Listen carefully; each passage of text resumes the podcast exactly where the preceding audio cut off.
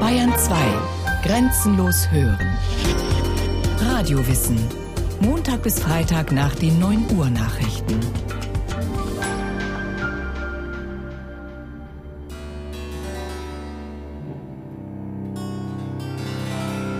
Prolog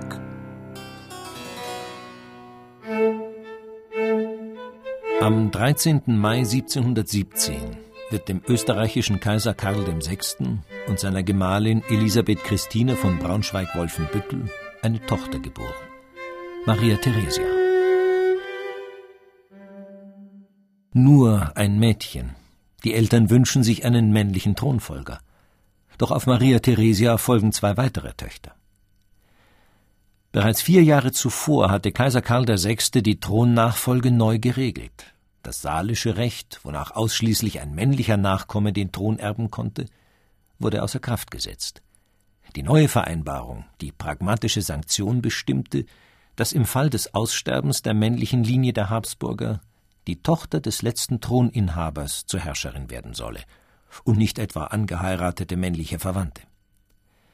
So vorausschauend der Kaiser in dieser Hinsicht handelte, so nachlässig war er bei der Erziehung. Die älteste Tochter erhielt keine Ausbildung, die sie darauf vorbereitet hätte, einmal Regentin einer Großmacht zu werden. Die junge Prinzessin tanzte gern, machte Musik und führte ein geborgenes Leben in ihrer Familie. Sie war übrigens recht hübsch, wie der preußische Gesandte Graf Podewils feststellte.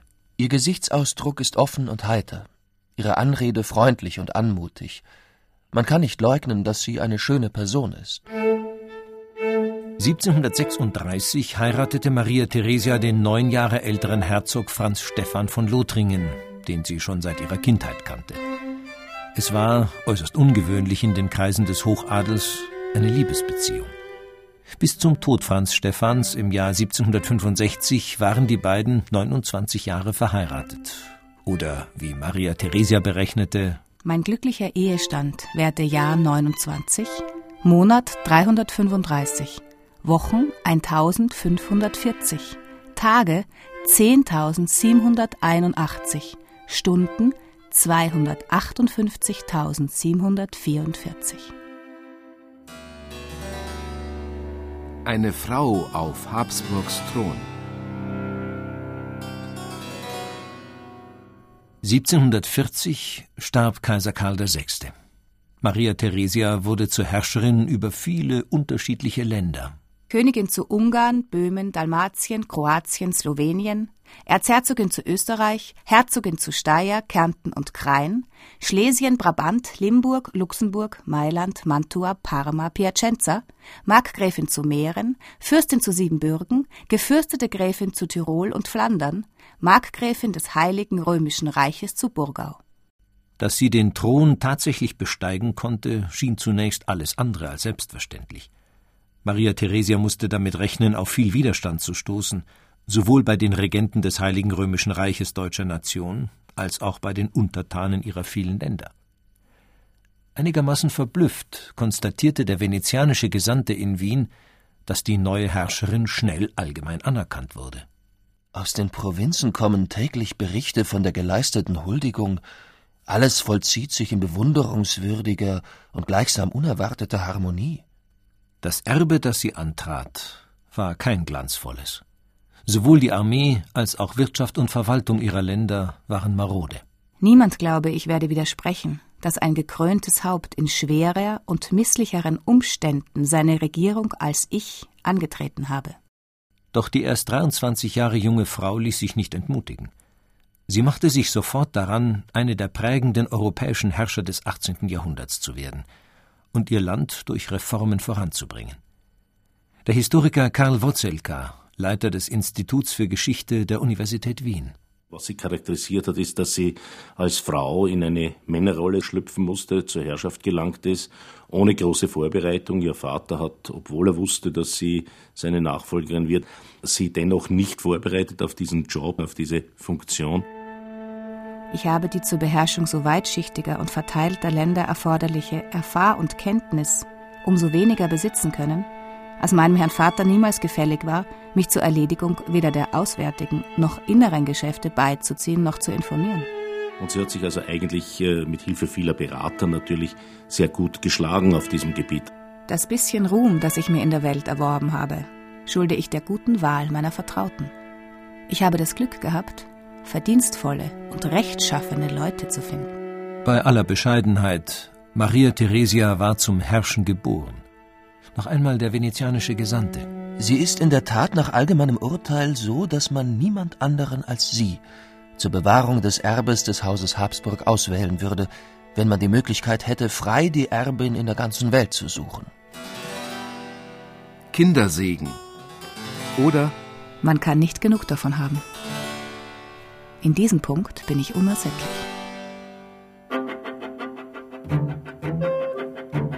Bereits ein Jahr nach der Hochzeit brachte Maria Theresia ihr erstes Kind zur Welt, die Tochter Maria Elisabeth, die im Alter von drei Jahren starb. Eineinhalb Jahre später, im Oktober 1738, kam Maria Anna und im Januar 1740 folgte eine weitere Tochter, die aber nur ein Jahr alt wurde. Am 13. März 1741 dann endlich der ersehnte Thronfolger, Josef. Zwischen 1737 und 1756 gebar Maria Theresia 16 Kinder. Das macht in 19 Jahren 16 Schwangerschaften und Geburten. Sechs ihrer Kinder starben im Kindes- oder Teenageralter. Die übrigen zehn überlebten ihre Mutter. Die physische Leistung, die Maria Theresia erbrachte, ist kaum vorstellbar. Neben den zahlreichen Schwangerschaften und Geburten musste sie schließlich einen kriegsgeschüttelten Vielvölkerstaat regieren.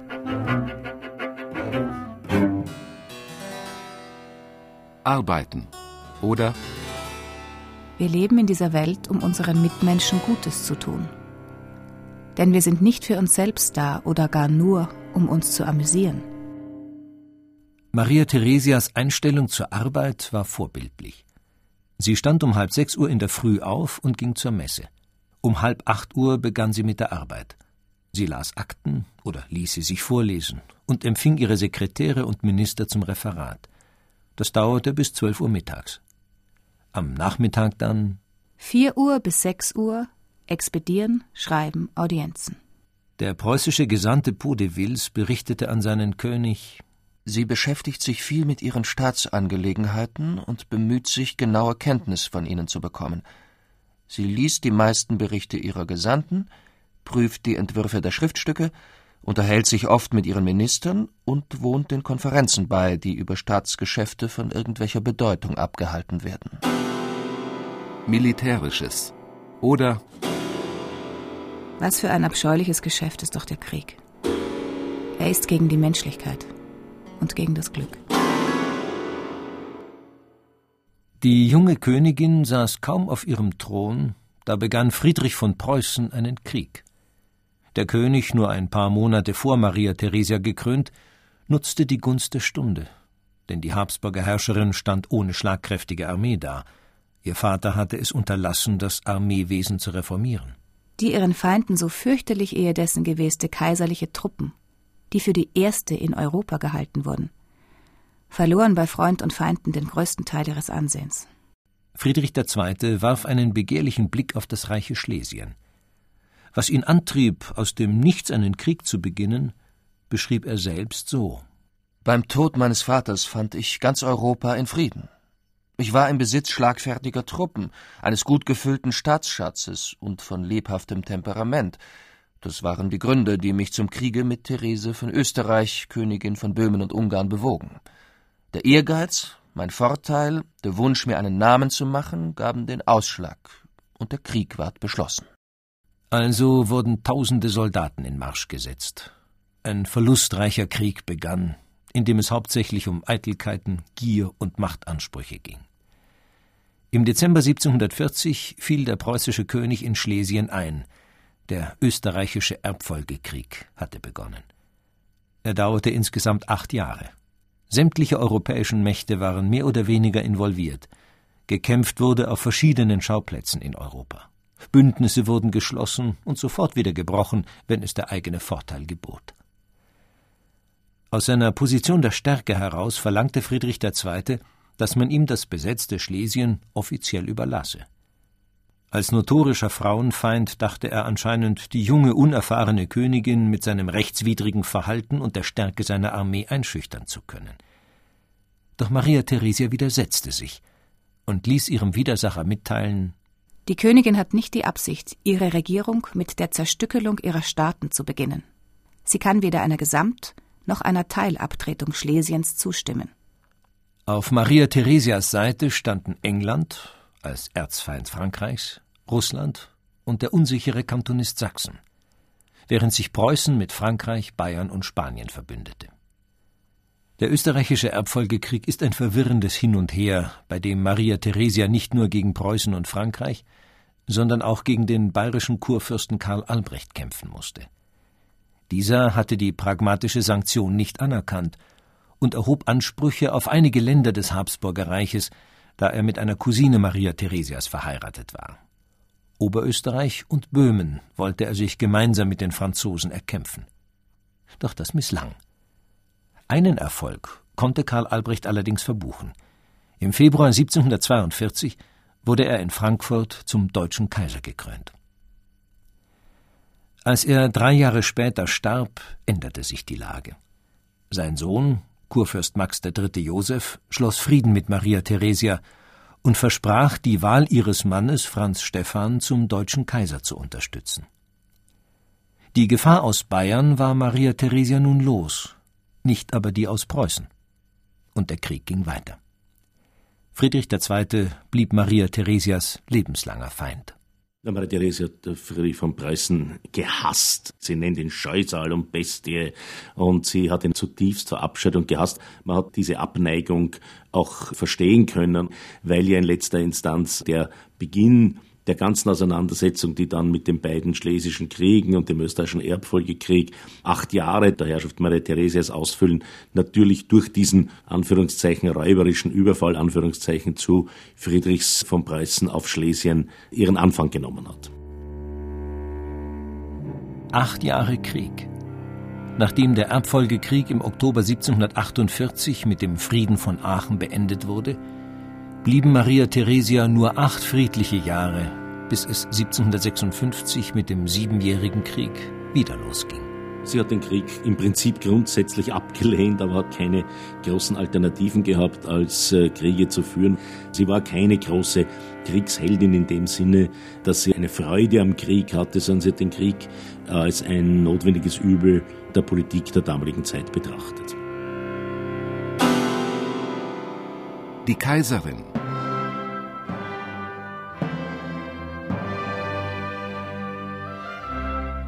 Mit dem Tod des bayerischen Kurfürsten wurde im Januar 1745 der Kaisertitel wieder frei.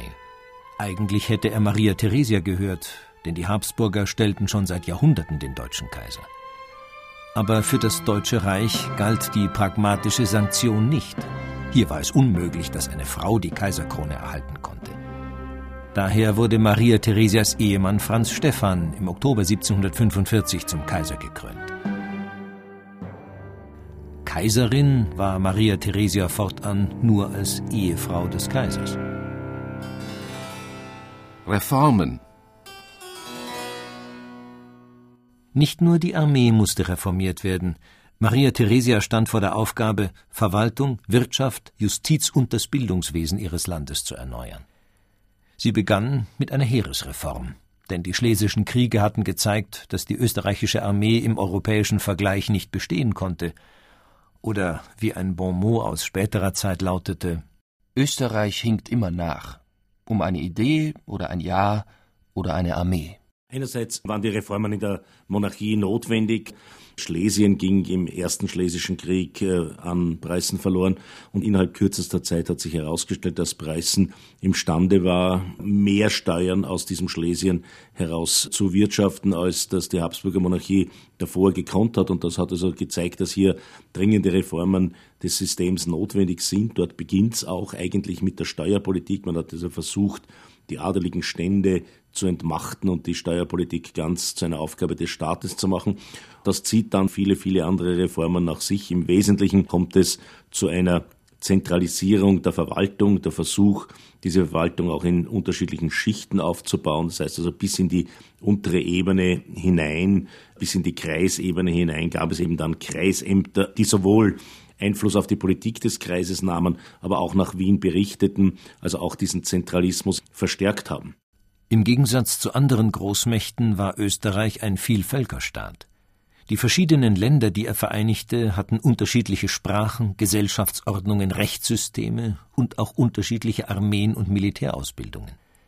Dies alles galt es anzugleichen.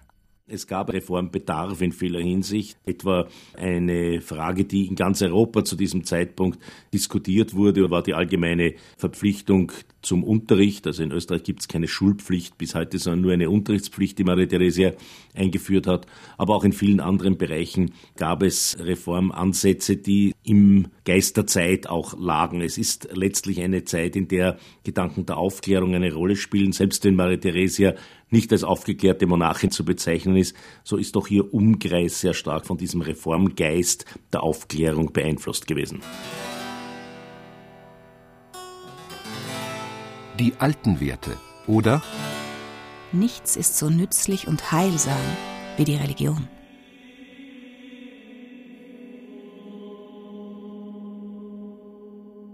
Obwohl Maria Theresia viele Reformen auf den Weg brachte und durchaus einen pragmatischen Modernismus pflegte, hielt sie konservative Werte sehr hoch. Als tiefgläubige Katholikin besuchte sie regelmäßig die Messe, unterzog sich Exerzitien und hielt die Fasttage ein. Als Herrscherin und Mutter versuchte sie ihre Landeskinder und ihre eigenen Kinder vor schädlichen Einflüssen zu bewahren, vor aufklärerischen Gedanken zum Beispiel. Eine Zensurbehörde hatte Schriften zu verbieten, die die katholische Religion oder die gesellschaftliche Ordnung in Frage stellten. Laster und Unmoral ihrer Untertanen versuchte Maria Theresia mit teilweise drastischen Mitteln zu bekämpfen. Eine Keuschheitskommission sollte dafür sorgen, dass Prostituierte von den Straßen verschwanden und bestraft wurden. Auch die Freier, oft verheiratete und angesehene Mitglieder der besten Gesellschaft, sollten überwacht werden. Das Gut der Ehe war eines der höchsten für Maria Theresia. Sie war glücklich mit Franz Stephan verheiratet und hielt ihm selbstverständlich lebenslang die Treue. Er hingegen hat auch durchaus äh, andere Abenteuer gehabt und äh, böse Zungen haben behauptet, schon Zeitgenossen haben behauptet, dass also Maria Theresias Einrichtung der Kaltscheidskommission nicht zuletzt ein Überwachungsmechanismus für ihren untreuen Ehegemahl gewesen sein könnte. Der Tod des Kaisers. Ich lebe dahin wie ein Tier, habe kein Gefühl und keine Vernunft. Ich vergesse alles. 1765 erlag Kaiser Franz Stephan in Innsbruck einem Herzinfarkt. Kaiser Franziskus, mein Gemahl, hat gelebt 56 Jahre, 8 Monat, 10 Tage ist den 18. August 1765 gestorben, halbe 10 Uhr abends.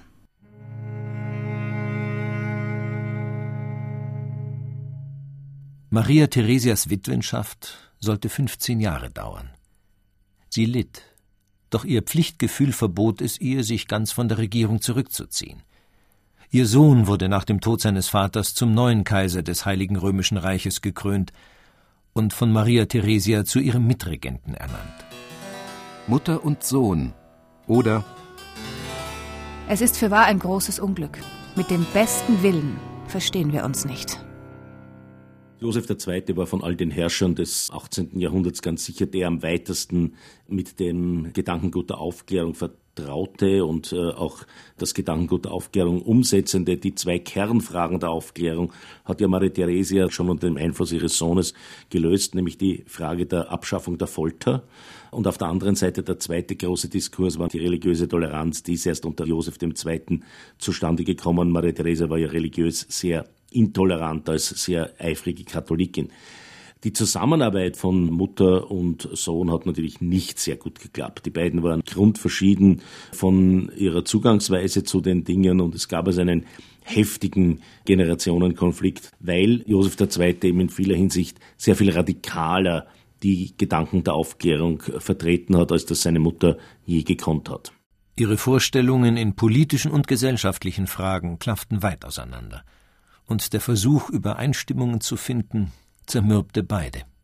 Ich bin so unglücklich, den Kaiser meistens nicht von meinen Absichten überzeugen zu können. Er hat sehr oft andere. Das bringt viele Nachteile für die Geschäfte mit sich und macht mir das Leben unerträglich. Das Ende. Oder Ich kann mich nicht beklagen. Der Mensch muss aufhören. Nach all den Schwangerschaften und Geburten, den Sorgen um ihr Land und der schwierigen Regentschaft mit ihrem Sohn, war Maria Theresia im Laufe der Jahre müde und krank geworden. Sie war sehr korpulent, kurzatmig und fast blind. Am 29. November 1780 starb sie im Alter von 63 Jahren. Bei den Österreichern hat es ganz sicherlich einen bis heute prägenden Eindruck hinterlassen. Man spricht von der Maria-Theresianischen Epoche. Maria Theresia ist eine der beliebtesten Persönlichkeiten, auch heute noch, wenn man Österreicher befragt, fast gleich auf mit Leuten wie Mozart. Und zweifellos hat ihre Epoche, die eine Epoche der Modernisierung des Staates ist, wo es einen erheblichen Modernisierungsschub gegeben hat, wo eine Verwaltung geschaffen wurde, die grundlegend bis zum Ende der Monarchie bestanden hat und in manchen Elementen darüber hinaus ihre Wirkung gehabt hat, hat eine ganz, ganz große Vorbildrolle gespielt und ist ganz eine wichtige Epoche, zumindest für die Geschichte der Habsburger Monarchie und die österreichische Geschichte.